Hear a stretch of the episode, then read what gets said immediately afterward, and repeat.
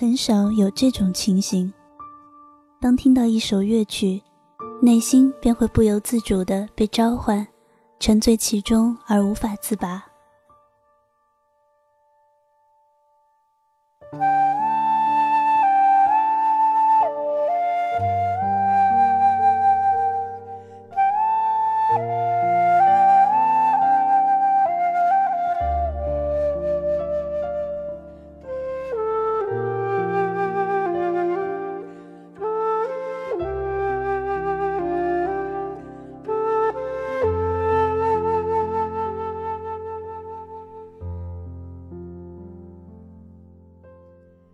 掸去你生活的尘埃，聆听我给你的温暖。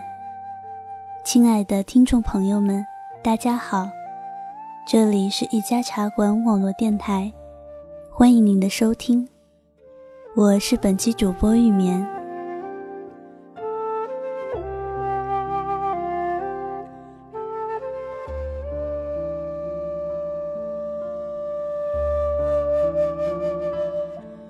最近总是失眠，开始频繁寻找舒缓的旋律。听到这首曲子的时候，像是看见一片静谧的湖，岸上苇草轻晃，水气氤氲。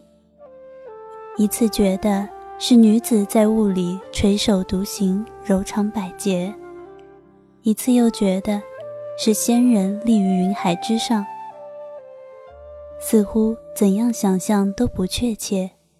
却又怎样解读都不为过。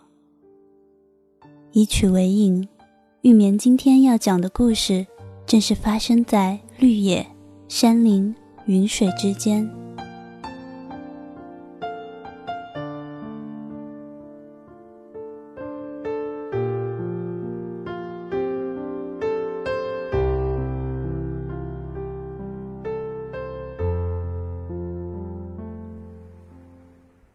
初遇他那日的事情，娄昭到最后都是记得的。他先是进了一片树林，林中幽深可怖，魑魅丛生。待到他从遮天蔽日的树荫下穿出，终于被晚霞照拂，只见一座小草坡蔓延入湖心，湖水也回环围绕，使他伸出红花绿树。湖边的茅屋外，只有个老渔人在捕网。娄昭习惯了面对别人的自己，永远是长衣挺刮、青鞍白马。只是那日发髻稍乱，惊魂未定，着实不那么从容。当他提出借宿时，对上老渔人淳朴的笑容，不安渐渐平了下来。这是一对相守在无人山野的老夫妻。娄昭与他们不分宾主地坐着，想到白天在林中所见，他有心询问，对方却避而不谈，只谈每日生计、山中生活。谈话间，娄昭听见窗子上有泼水的声音。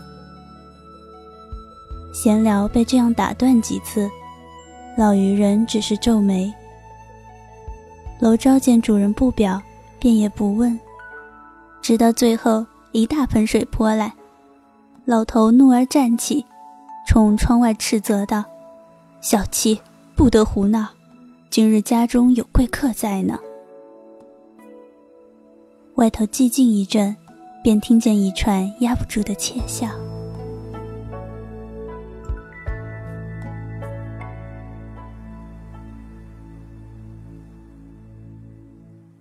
老渔人忙向娄昭告罪，说乃是他的养女水妻。他并无坏心，只是爱作怪，早已及笄，却脱不去顽童脾气。老七驳道：“这姑娘脾性绝非顽童程度，她那般的性子，迟早闯下大祸。”但是他们却无法对她真正置气，神色间。疼爱是大大多过气恼的。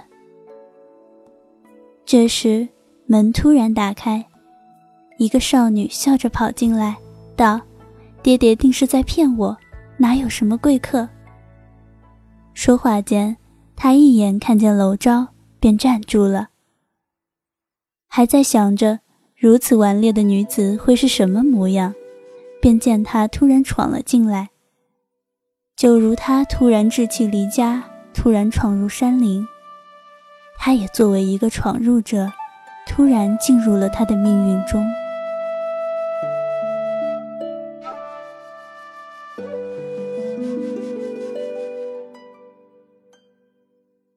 这样的女子是不该出现在人间的。正是冬雪为骨，春水为姿。至清至纯的一双黑瞳，将人望得目不转睛。他想，他一定要羞涩地躲开去了。谁知完全不然，他竟走到他身边坐下，手中挽着他腰边佩玉，娇憨问他从何处来，如何过的林子，是否走过很多地方。娄昭正要答，老妇却斥责道：“小七，你太无礼了，做你的事去。”小七转转眼睛，去拿了张小凳子，坐在楼昭身边，纺起纱来，道：“我就在这儿做事。”老头纵容他，也不理会，继续与客人闲谈，却总被小七打断。他肆无忌惮地缠问着。楼昭过路林中之事，他说：“那林子是精怪的巢穴，绝不可能让过路人平安无事。”娄昭闻言一惊，不由向外望去，只见外头一片漆黑，像是什么都无，又像是有什么在伺机而动。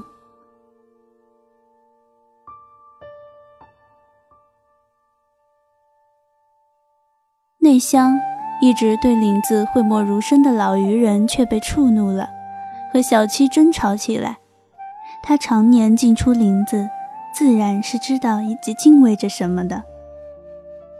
这世间的寻常女子，无不是从父的、温顺的，即使性子炽热些，也会对慈和的双亲有所顾忌。哪有像小七这般跳上椅子跺着脚？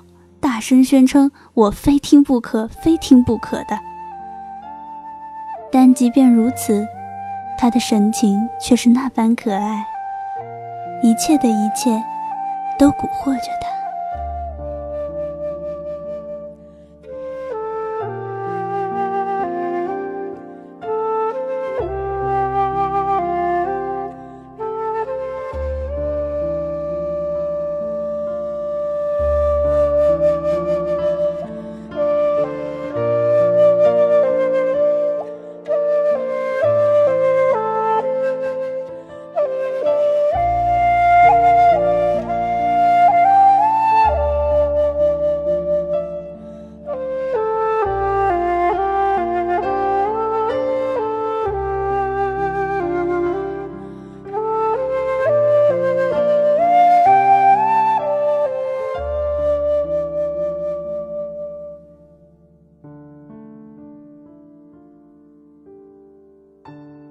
失神了一阵，不想争吵已经升级。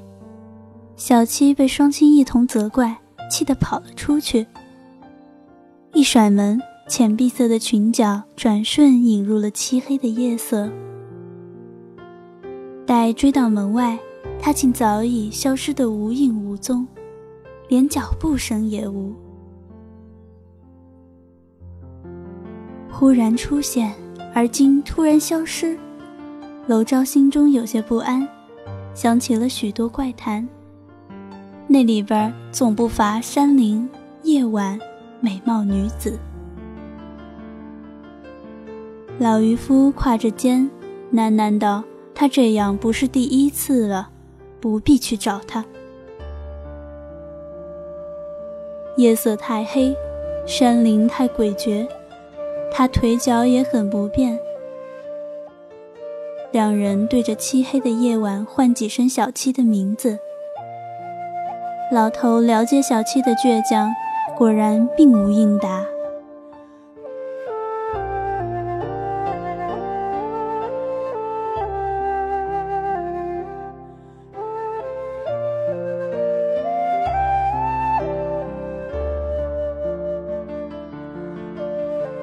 老头想着与其在床上辗转不能寐，不如与客人把酒长谈，熬过这一宿，便拿出酒水。期间，但凡一丝声响，他们都觉得是小七回来了，却总不是。想着小七，两人都无心谈话，于是老渔人便说起了小七的事。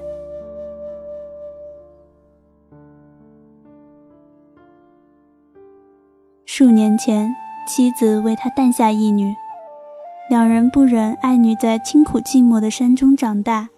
便商量迁居去城里。每每想到要在嘈杂纷繁的城镇中生活，老渔人就有些惧怕。他与林中魑魅比邻而居数十年，从未被加害，反而不喜人多的地方。然而灾厄还是降临。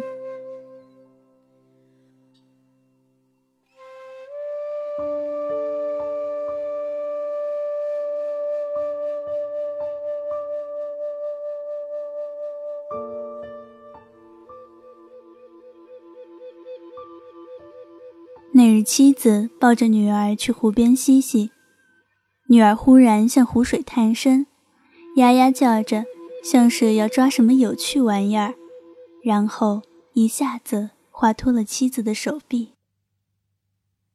湖水如镜，竟连那小小尸首都不曾寻得。夫妻哀哀垂泪，老来得子本来珍贵，如今就这样失去。似乎余生的全部喜乐也跟着一并去了。就在深夜，门被敲开，一个小小的女娃就站在门外冲他们笑。她当然不是他们的孩子，着一身青碧纱裙，发缠珠玉，环佩轻响，却皆是湿漉漉的，不住滴水。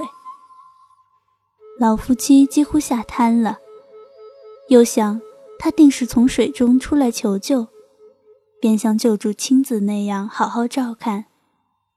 次日，他身体康健，毫无落水伤痛。问及父母来历，口音怪异难辨，又时常说起闻所未闻的金宫玉殿、琉璃楼阁。唯一清楚的是，他名唤水妻。与母亲在游船上落水，醒来时只是在树荫下，又见老渔人家的茅草屋，便很高兴地跑过来了。老渔人的絮语中，娄照心思却到了窗外，那是暴雨的身影。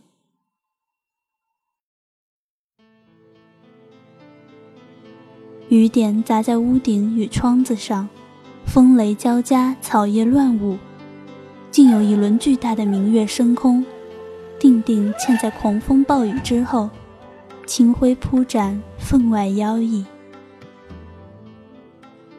而林中流出的那条溪流，水面突然变得异常宽广，水中有乱石断枝翻动，浪花滚滚奔流，雨似被溪流的狂躁所惊。忽然从那些飞过白月盘的黑云中倾落而下，大风与水浪叠声怒啸，树影被裹挟着歪来倒去。三人大惊失色，连忙高声唤他，不顾一切地跑出屋去寻他了。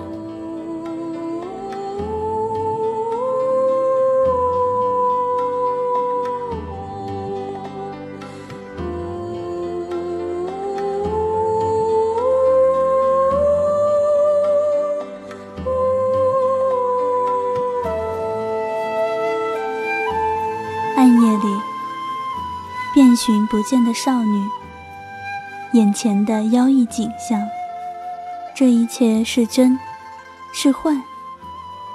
小七，莫不也是那林中精怪？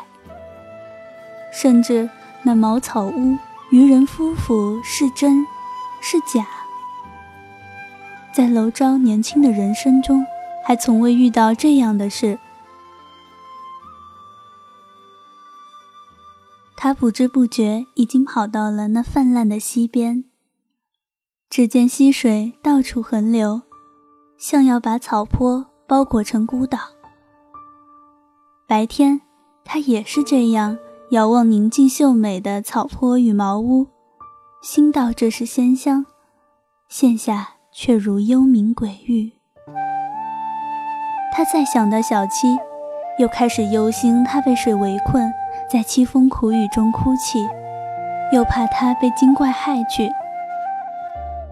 想起来时遇见的林中精怪，那布满山谷的小妖笑声，可怖的巨大白鬼，心中焦急万分，便高喊起他的名字，趟着水去对岸寻他。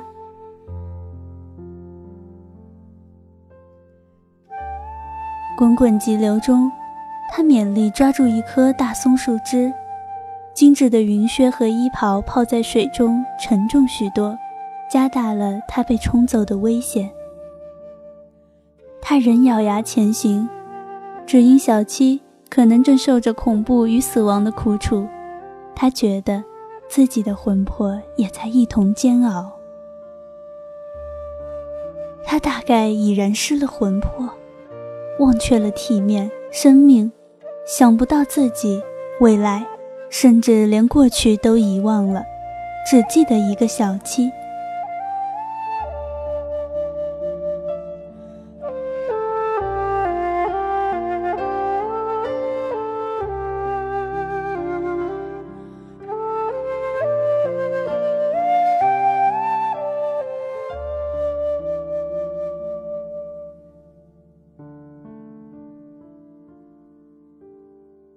有谁忽在附近柔声道：“别再前行了，这溪流与百鬼可都是诡计多端的。”那声音似在左，又似在右，说不清道不明。他熟悉这声音，站住四望，然而月光忽隐，一切晦暗不清。水已经漫到了他的胸口，他却不肯停下脚步。小七，他喊道：“你真在此处吗？若你真是个缥缈无踪的山精鬼怪，我便也舍了这肉身，与你一处去吧。”说着，脚步不停，趟向河心。那声音静默了一会儿，忽然高声道：“笨蛋，我在你后面呢。”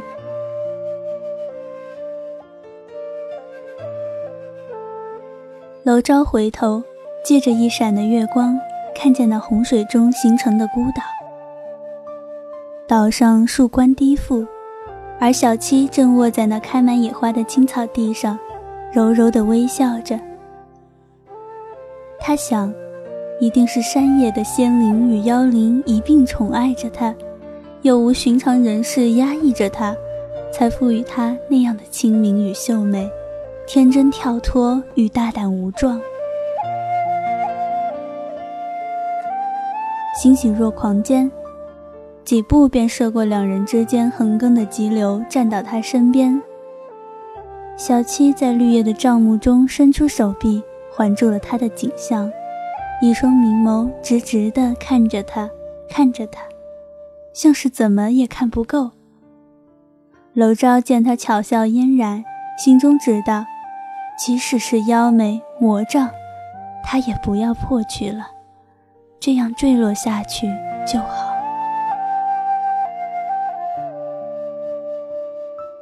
狂风暴雨中，小小孤岛如在世外，天地间除了风雨，只余他二人，浑然忘我，紧紧地吻着彼此，陷入情网。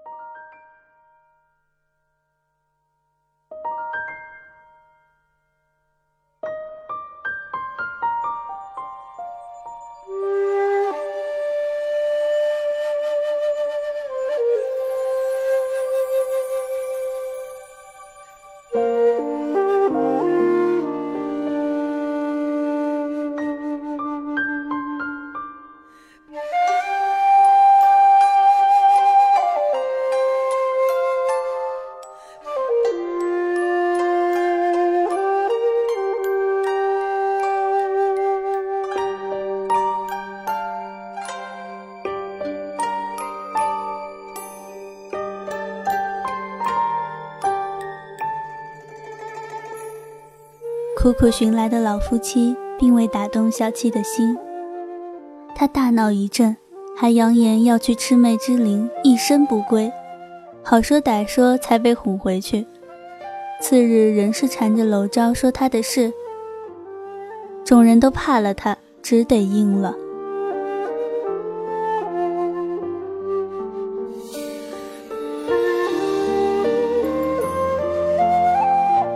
娄昭八日前路过此地，恰逢比武盛会。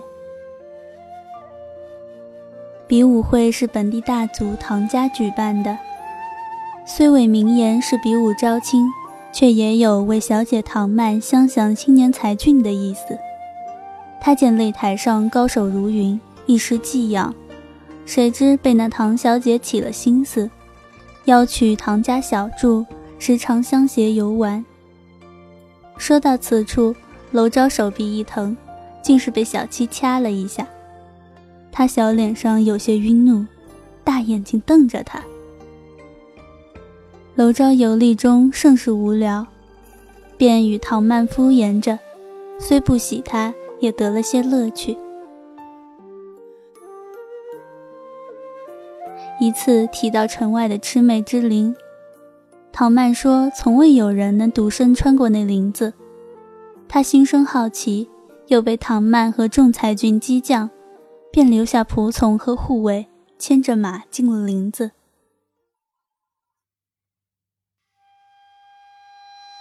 出进这山林还是白天，只见高阳明媚，和风徐徐，碧草敷金，全无鬼气。然而进到深处，之前走过的草地已全然不见，他迷路了。抬头想靠太阳辨明方向时，心道莫不是只花豹，手中握紧了剑。却听他口吐人言，声音粗厉刺耳：“奴家要是不把这枝条砍断，拿什么串着你的肉来烤着吃呢？”说罢，尖声大笑，故意将树枝摇得哗哗作响。一时间，静谧的林中，妖物的笑声如蝙蝠般四处乱窜，使人遍体生寒。未待楼昭反应，身下白马受惊狂奔，竟奔向一处石崖，眼看就要冲下去了，一只巨大的白鬼。忽然横卧在前，马这才停住了脚步。娄昭被电得头昏眼花，方才看清那白色巨鬼不见了，止于一条温吞清澈的溪流。听到此处，小七又拍手笑，连声谢那小溪。之后，娄昭发现一个丑怪小人立在他马边。黄褐肤色，大鼻垂地，咧嘴鞠躬。他称是自己救了娄昭，讨要酒钱。娄昭知他扯谎，打马便走。谁知小人步履如飞，一直围着他乱跑乱跳。娄昭不堪其扰，扔了银钱给他。他收了，就笑嚷：“假钱，假钱。”然后吐出猩红的长舌，拦在马前不让他走。这东西我有的是，你瞧瞧。他短手一挥，平坦的泥地里爬出一群小妖来。他们翻筋斗、打滚，互相投掷金块，然后嘲弄着楼昭给的银钱。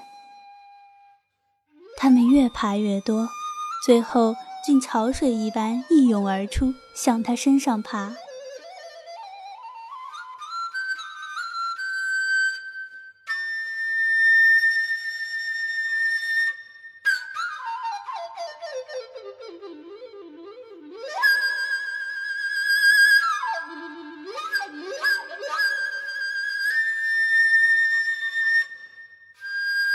娄昭大海，当即狠抽马鞭，二度狂奔。薄暮弥漫在林中，已是傍晚了。他看见不远处有一条白色小径，似乎是回城的路。正要走过去，忽然又见一只白鬼。这次他很近，面容清晰，身体却变幻无形。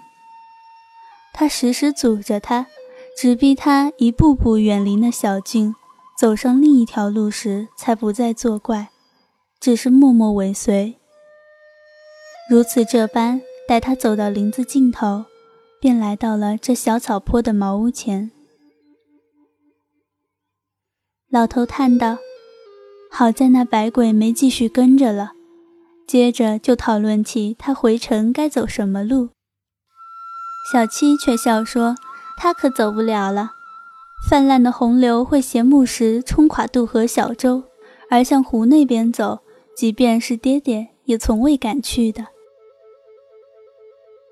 他所言不虚，接下来的十日，娄昭确实被困于此。然而这一见倾心的二人，却是千般情愿，万般高兴。